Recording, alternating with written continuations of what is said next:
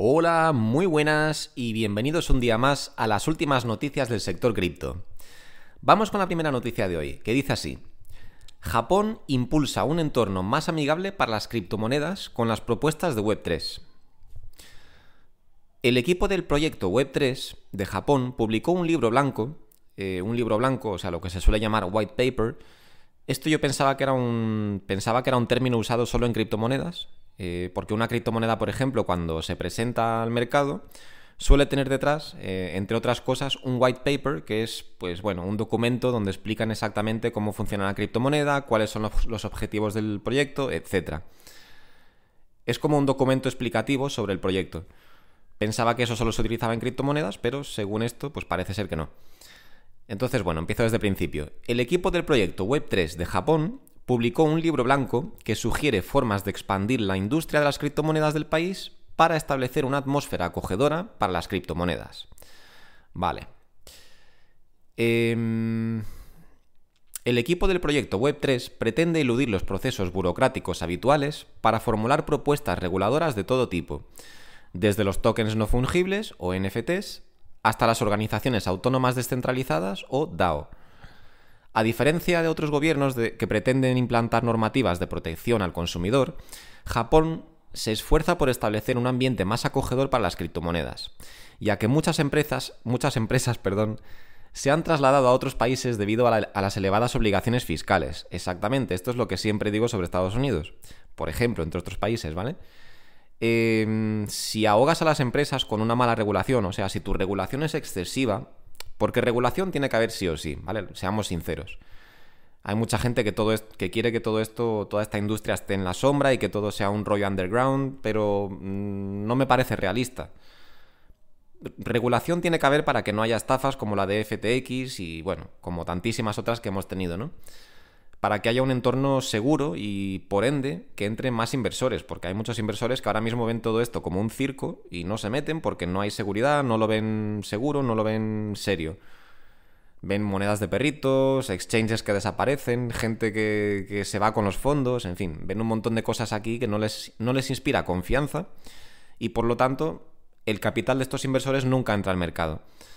Entonces, una regulación favorable para la industria eh, es necesaria porque al final le va a dar más seriedad.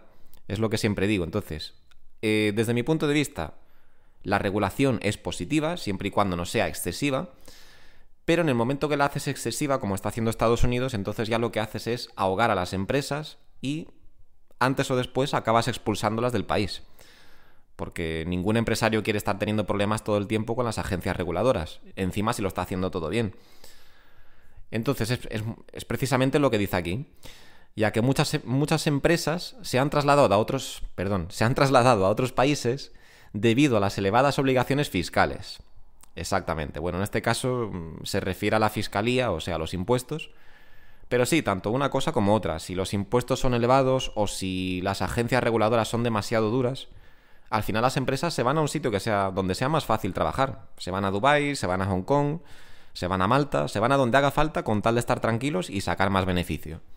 Al final son empresas, no son ONGs, están ahí para ganar dinero y si en otro sitio pueden ganar más dinero, pues se van a ir. El país que entienda esto será el que regule favorablemente para las empresas, aún así protegiendo a sus usuarios y entonces el sector crecerá en ese país, lo cual es positivo para el país porque acabarán, bueno, pues acabarán ganando más dinero al final, eso es capital que acaba entrando al país. En fin, dice, según el libro blanco, Japón debe mostrar su liderazgo durante la cumbre del G7 de este año, en la que se abordarán cuestiones relacionadas con las criptomonedas. El documento recomienda que la nación se centre en los beneficios potenciales de Web3 y establezca una postura prominente en la innovación ética y agnóstica de la tecnología, Vale, términos como, ya de paso, para los que no lo sepan, términos como Web3, eh, NFTs y todas estas cosas, todo pertenece a la industria cripto, ¿vale? Web3 es como se llama a las, a las páginas web o al Internet eh, relacionado con las criptomonedas, o sea, con tecnología blockchain o páginas que funcionan de forma descentralizada, etc. Todo eso se, se engloba dentro de Web3. Y tanto los NFTs también, que es un término que escuchamos a menudo, todo eso forma parte de las criptomonedas, ¿vale? Es todo parte de la tecnología blockchain. Así que cuando escuchéis esto ya sabéis que estamos hablando de blockchain y por ende estamos hablando de la industria de las criptomonedas. En fin, eh, no voy a leer el artículo entero, pero bueno, la noticia básicamente es eso, que Japón está trabajando para tener un entorno más favorable para las criptomonedas. Bueno, criptomonedas, Web3, NFTs, lo que sea, pero toda la industria, ¿vale? Entonces es lo que vemos muy a menudo y es lo que he dicho ya muchas veces. Eh, cada vez más países quieren tener normativas favorables para empresas cripto. Mm, lo dicho, el país que más atractivo sea para las empresas al final es el que se va a llevar todo el negocio, se va a llevar la mayor tajada del negocio. Eh, ya os digo, ahora mismo Dubai es la central cripto del mundo, pero todo esto puede cambiar a corto plazo, a corto a medio plazo. Eh, quién sabe si dentro de un año o dos no será Hong Kong, que están trabajando en regulaciones favorables, o si al final acabará siendo Japón o quien sea. El caso es que hay una lucha entre países, como ya he comentado en otros vídeos, los países están peleándose por atraer toda esta inversión extranjera, porque son, al final son puestos de trabajo para el país, es más economía dentro del país, o sea, lo que sube el PIB también. En fin, son todo cosas positivas para el país. Sin embargo, por otra parte, tenemos a países como Estados Unidos que parece que quieren echar a todo este sector al extranjero y quedarse sin todo ese capital. Pero bueno, cada país con su estrategia, yo ahí no me voy a meter, ellos sabrán lo que hacen. Así que vamos con la siguiente noticia que dice así. Una, aseguradora estatal china lanza dos fondos de criptomonedas en Hong Kong. Ojo a la noticia, ¿eh? Recordemos que China eh, prohibió totalmente las criptomonedas, las baneó en creo recordar que fue en 2021. Desde entonces no escuchamos nada positivo desde China a nivel cripto sin embargo, como ya os he comentado varias veces, em, se acerca la regulación de Hong Kong, en junio la tenemos, y China se especula, ¿vale? Esto no, no, se sabe a ciencia cierta, pero se especula con que China esté prestando muchísima atención a lo que hace Hong Kong para, bueno, pues para una posible entrada también al mercado cripto. O sea que si Hong Kong regula positivamente el mercado y a China le gusta lo que hacen y le gustan los resultados que obtienen, seguramente antes o después acaben subiendo al carro y acaben también, bueno, pues no solo dejando de prohibir las criptomonedas, sino volviéndose un país amigable para las criptomonedas. Eh, esto es especulación, ¿vale? No os lo toméis como un hecho, pero es lo que muchas personas pensamos que puede pasar. En cualquier caso, lo que sí es un hecho es que Hong Kong está trabajando para, bueno, pues para ser un país amigable con las criptomonedas y en verano pues traerán la regulación y veremos exactamente qué es lo que presentan. En cualquier caso, la noticia es esa, que mm, una aseguradora estatal china, o sea, una empresa china, lanza dos fondos de criptomonedas en Hong Kong. Y dice así la noticia. La gestora de inversiones CPIC, respaldada por el gobierno chino, además fijaros en esto, ¿eh? que no solo es una empresa china y ya está, sino que está respaldada por el gobierno chino. Esto es muy interesante. Está lanzando dos fondos cripto relacionadas con la inversión en tecnología blockchain y el staking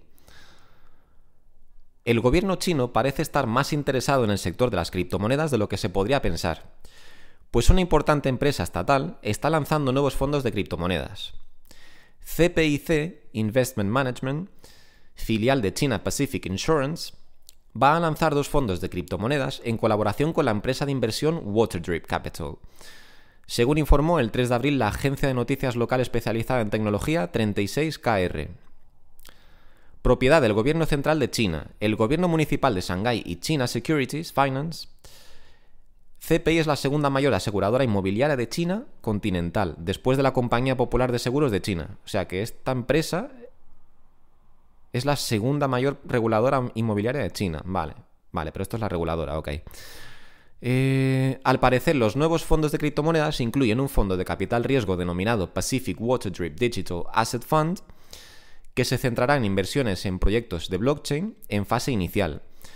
Fijaros que esto es exactamente lo que os comentaba ayer en el otro vídeo cuando os comentaba, bueno, mi punto de vista sobre una buena estrategia de inversión, que sin enrollarme mucho ahora porque es totalmente off topic, se sale de la noticia, pero bueno, ya que lo mencionan aquí, la estrategia de ellos, eh, fijaros qué coincidencia que es lo mismo que os dije yo también sobre mi estrategia.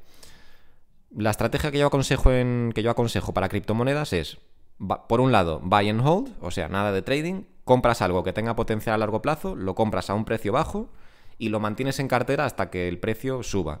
Cuando haya subido bastante y veas que está mm, sobrecomprado, pues vendes y esperas a que vuelva a caer. Esa es mi forma de inversión. Luego, eh, como os comenté ayer, la mayor parte de nuestra cartera opino que debería estar en proyectos sólidos, ¿vale? Quizás un 80 o un 90% de la cartera deberían ser proyectos sólidos y un 10 o un 20% pues podrían ser mm, proyectos más arriesgados, ¿vale?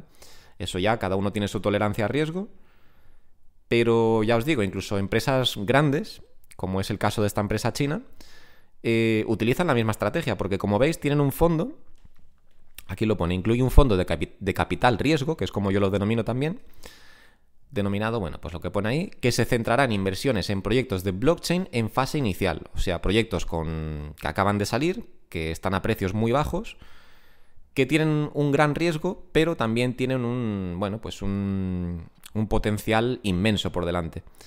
Esto, como ya he explicado, es lo que se llama una, una apuesta asimétrica, eh, aunque odio relacionar la palabra apuesta con las inversiones, pero es como se llama, ¿vale? Se llama apuesta asimétrica porque digamos que pones cierto capital en riesgo, o sea que puedes perder X, pero tu potencial alcista es inmenso, es muchísimo mayor que ese, que ese riesgo que corres. Con lo cual, eso es lo que está haciendo esta empresa. Tienen un fondo de capital riesgo que invierte en, en productos blockchain en fase inicial.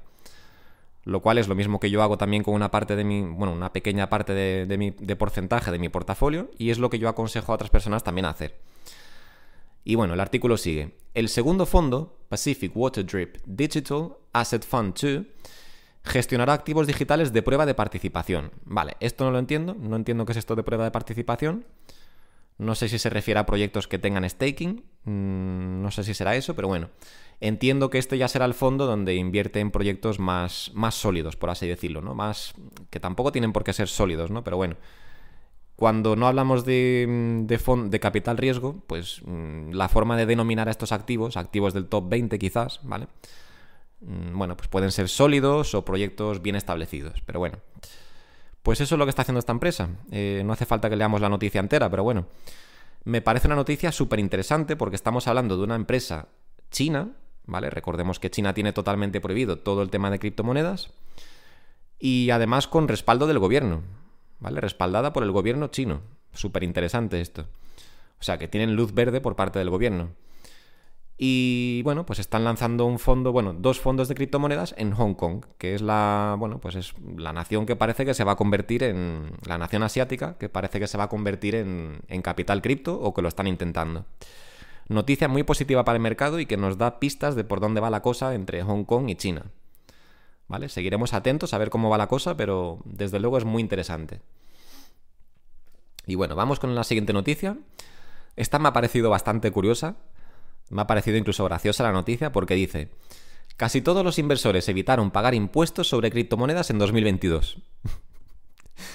Eh, es bastante gracioso. A ver, en 2022 obviamente mm, muchos inversores hemos tenido pérdidas, ¿vale? Entonces entiendo que muchísima gente haya, bueno, pues haya evitado pagar impuestos sobre, bueno, pues sobre ganancias del año anterior cuando en 2022 han tenido pérdidas. En cualquier caso, pues bueno, no me parece correcto. Em, personalmente, yo ya he explicado en varios vídeos que yo sí pago impuestos desde que empecé a operar en las criptomonedas. Yo, a mí me gusta dormir tranquilo.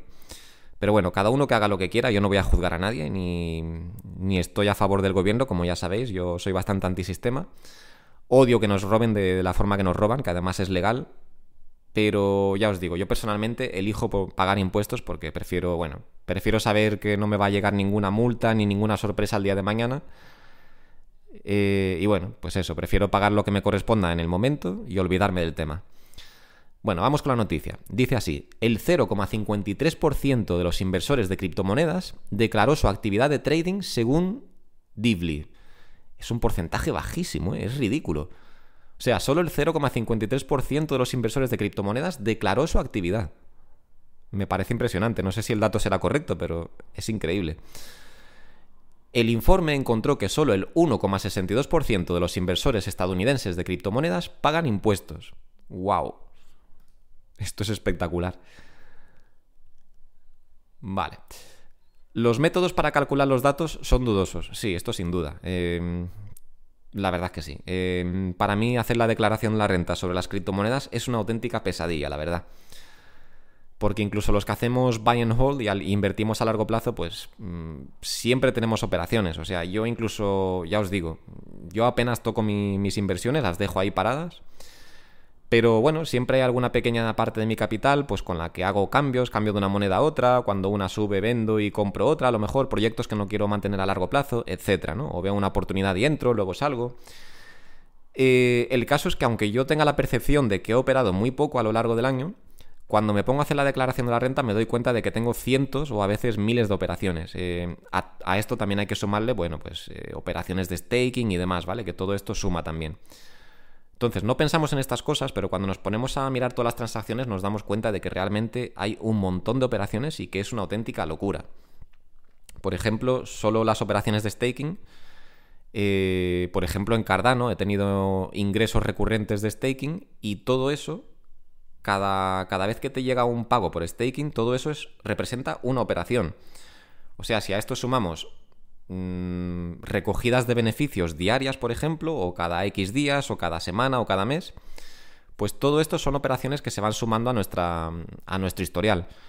Con lo cual luego a la hora de recoger todas estas operaciones es un auténtico quebradero de cabeza. Yo personalmente, por si os interesa, yo utilizo... Mm, ¿Cómo se llama?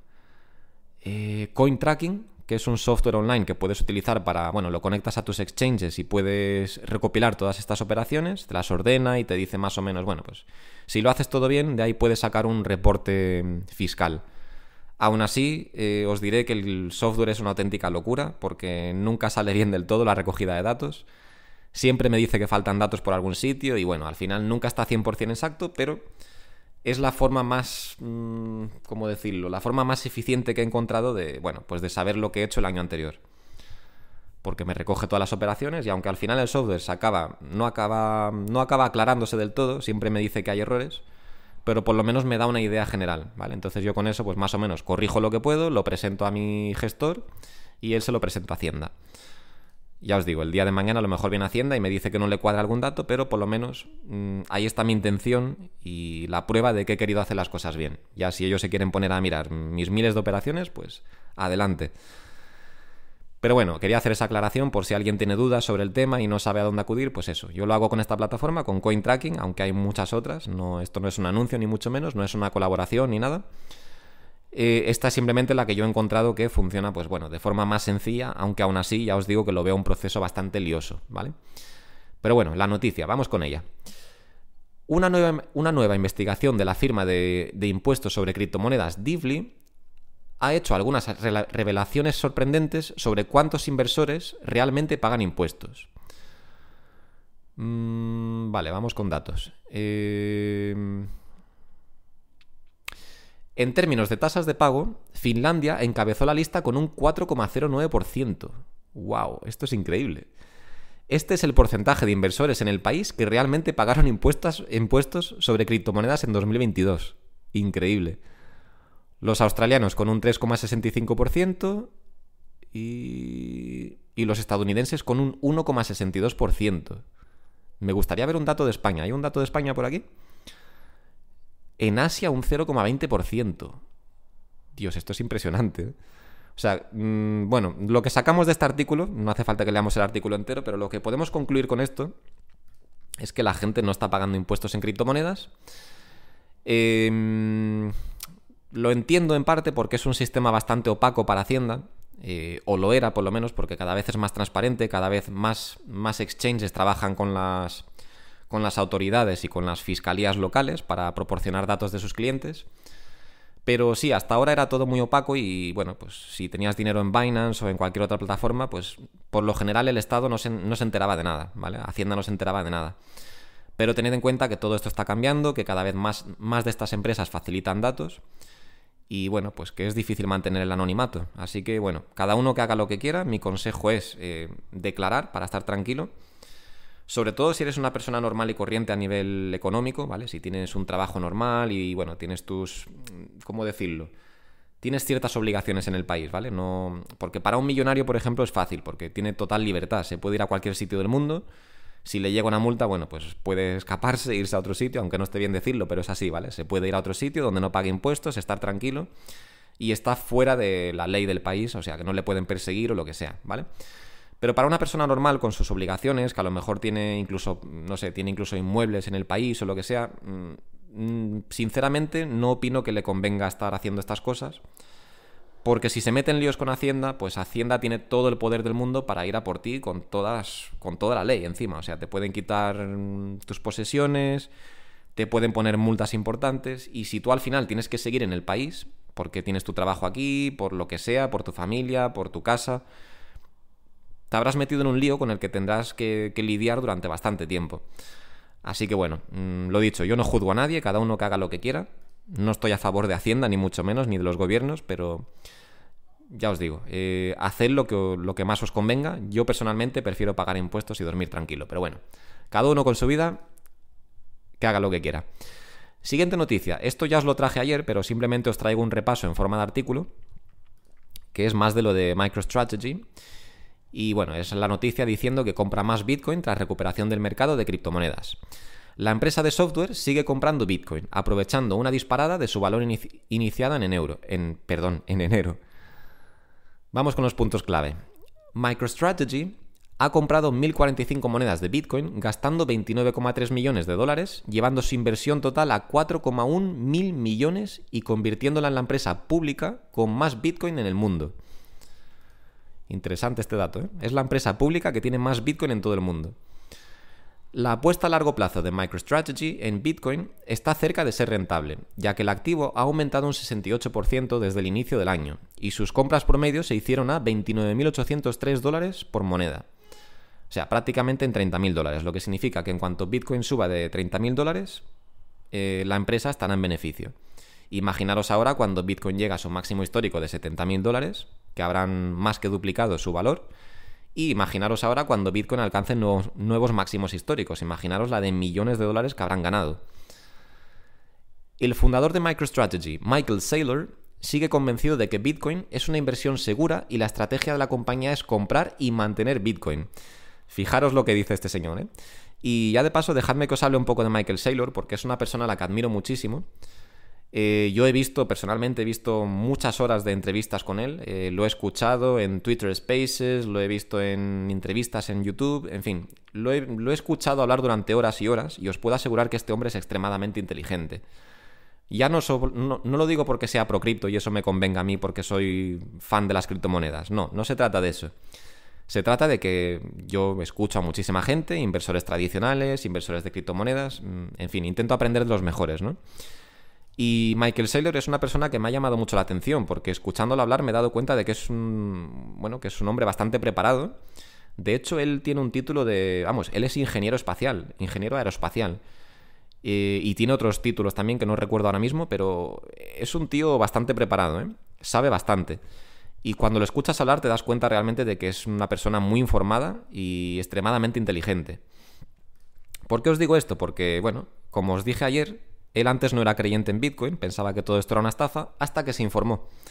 ¿Vale? Tuvo la mente lo suficientemente abierta como para que esto le, bueno, pues para que le produjera curiosidad y fue y se informó. Y en ese momento se dio cuenta de que Bitcoin era el mejor activo a largo plazo. Y desde entonces mete todo su capital, todo el capital que gana su empresa, lo mete en Bitcoin. De hecho, él comentó en 2020, creo que fue, que estaba buscando, porque ahí se disparó, se empezó a disparar la inflación con toda la impresión de dinero, etc. Y él comentó que estaba buscando formas de proteger el capital de su empresa, ya que, bueno, la empresa le va muy bien, gana muchísimos millones, y él quería proteger ese capital. Entonces empezó a mirar formas de protegerlo, empezó a mirar oro, miró inmuebles, y al final, según sus palabras, eh, decidió que Bitcoin era la mejor reserva de valor a largo plazo. Y personalmente yo estoy de acuerdo con él, no creo que se equivoque para nada. Pero fijaros lo que dice. Em, sigue convencido de que Bitcoin es una inversión segura ¿vale? Siempre y cuando hagas custodia, autocustodia, es segura. Y la estrategia de la compañía es comprar y mantener Bitcoin, que es lo que yo siempre aconsejo. Buy and hold, compras y mantienes. Fijaros que estas grandes figuras de la industria no están haciendo trading diario, no están haciendo, no compran, venden, compran, venden, ¿no? Al final eso a largo plazo no suele funcionar, ¿vale? Hay gente a la que le va bien, pero es un porcentaje súper reducido, ya os lo digo. El trading para la mayoría de personas es perder dinero.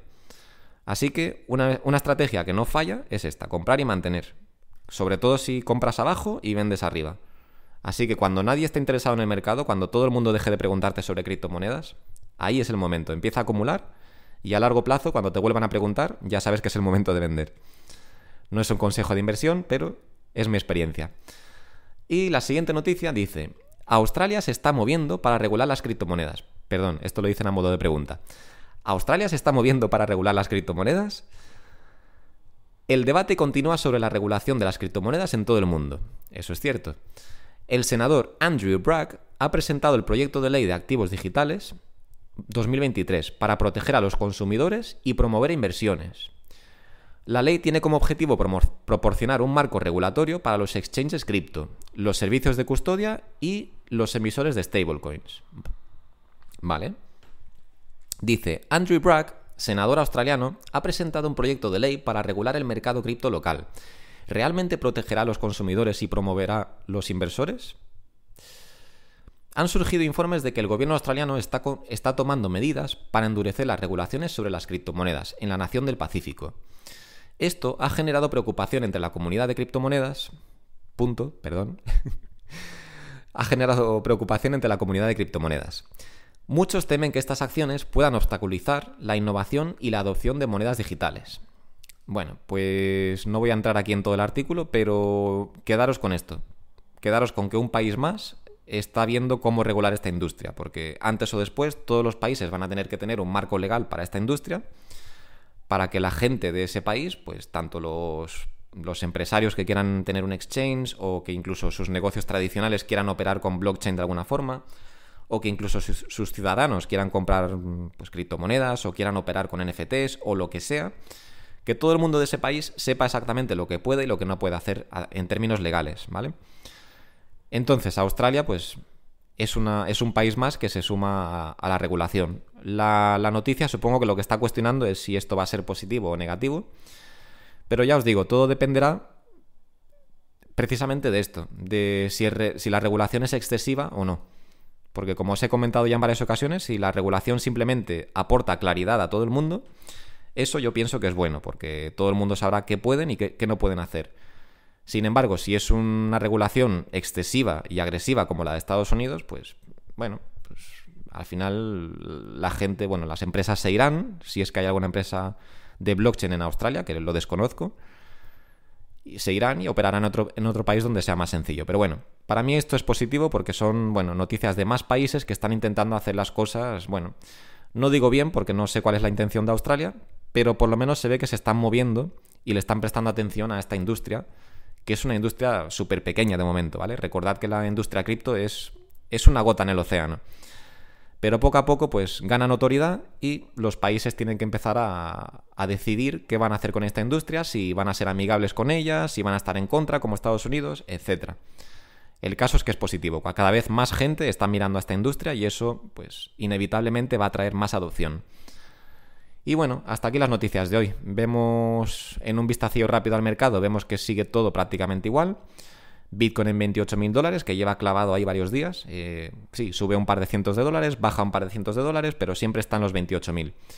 Ethereum también está entre los 1.800 y 1.900 siempre. Y bueno, mirando lo demás, pues está todo prácticamente igual. Dogecoin vemos que ha dejado de caer, lo cual es bastante positivo para los que tengan inversiones en Dogecoin, porque pegó un subidón fuerte, pero como vemos lo está manteniendo, aunque ayer corrigió un poquito, pero sigue con una ganancia del 22% en la semana, lo cual está muy bien. Así que enhorabuena a los que tengáis Dogecoin, estaréis bastante contentos con la subida. Y bueno, pero exceptuando Dogecoin, el resto del mercado está bastante parado. Y ha estado parado toda la semana, como vemos. En los últimos 7 días apenas hay movimiento.